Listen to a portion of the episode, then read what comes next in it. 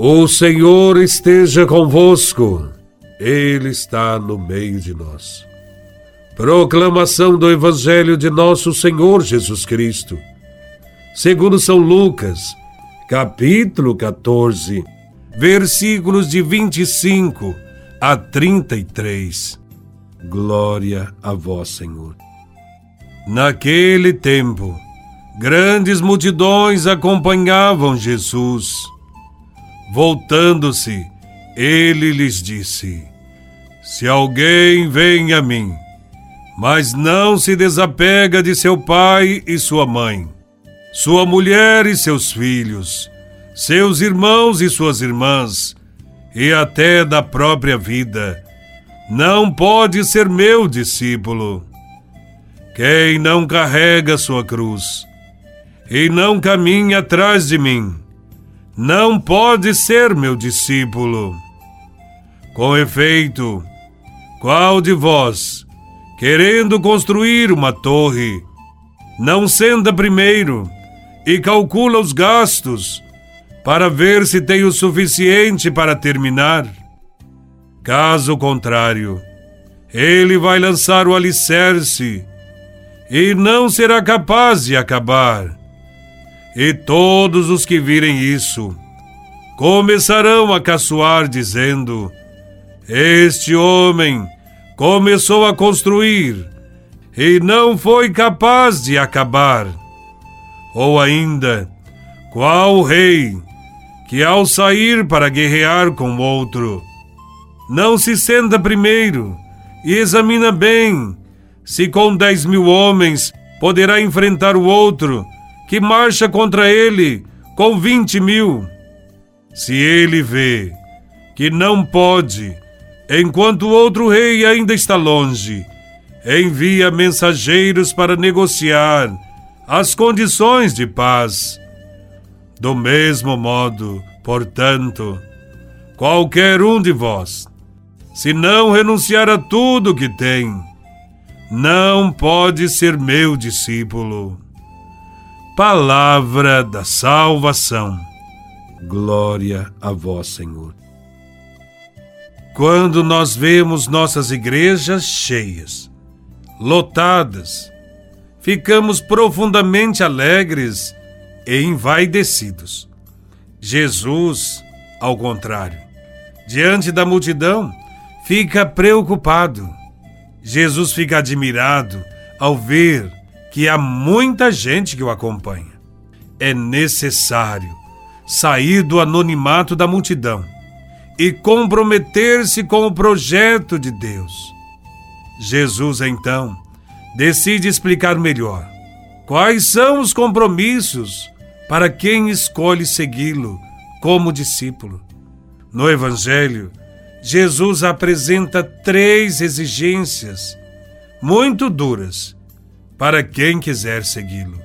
Primeiro diz: Se alguém vem a mim, mas não desapega de seu pai e sua mãe, sua mulher e seus filhos, seus irmãos e suas irmãs, e até da própria vida, não pode ser seu discípulo.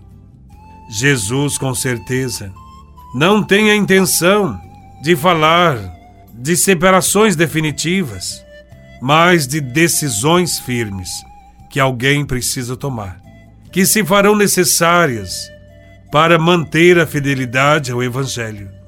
Nesse caso, o discípulo deve ser capaz de romper até os laços mais íntimos, quando estes constituem um impedimento para o amor. Este gesto corajoso de romper com certos projetos contrários ao Evangelho é amor autêntico a Cristo. Não há amor que justifique nossa separação de Deus. Devemos colocá-lo sempre em primeiro lugar. A segunda exigência é quem não carregar a sua cruz e não me seguir, não pode ser meu discípulo. Alguns interpretam esta exigência como um apelo à paciência outros como uma exigência de uma vida de sacrifícios. Entretanto, Jesus ensina: que não se deve seguir normas jurídicas, mas que o siga simplesmente. O bom discípulo é aquele que, como Jesus, caminha carregando a cruz, isto é, oferecendo todos os dias a própria vida aos irmãos. A terceira condição que vemos no Evangelho é a renúncia de tudo. Qualquer um de vós que não renuncia a tudo que possui, não pode ser meu discípulo. Aqui não se trata de alguns trocados para serem distribuídos como esmola. É preciso renunciar a tudo. Esse despojamento dos bens não é endereçado só para alguns, mas para todos os que querem ser dignos de Jesus. As primeiras comunidades cristãs tentaram responder a esta proposta de Jesus e colocaram tudo em comum, de modo que nunca mais houvesse nenhum necessitado entre eles. Mas a sociedade atual anda na contramão do Evangelho. Diante de tanta desigualdade, deveríamos nos questionar: é lícito acumular riqueza só para si mesmo, para sua própria família? sem qualquer preocupação com as necessidades dos outros? É lícito um seguidor de Jesus esbanjar à vontade seus bens, realizando todos os caprichos, enquanto outros passam por necessidades extremas. Diante desta exigência, é absolutamente certo de que a opção de seguir a Cristo envolve uma atitude completamente nova em relação aos bens deste mundo. Devemos aprender a repartir. Começar a seguir Jesus e desanimar é como começar a construir uma torre e parar na metade. É como ir para o campo de batalha e fugir no meio do combate. Quem procede assim é imprudente e se torna objeto de zombaria e de desprezo.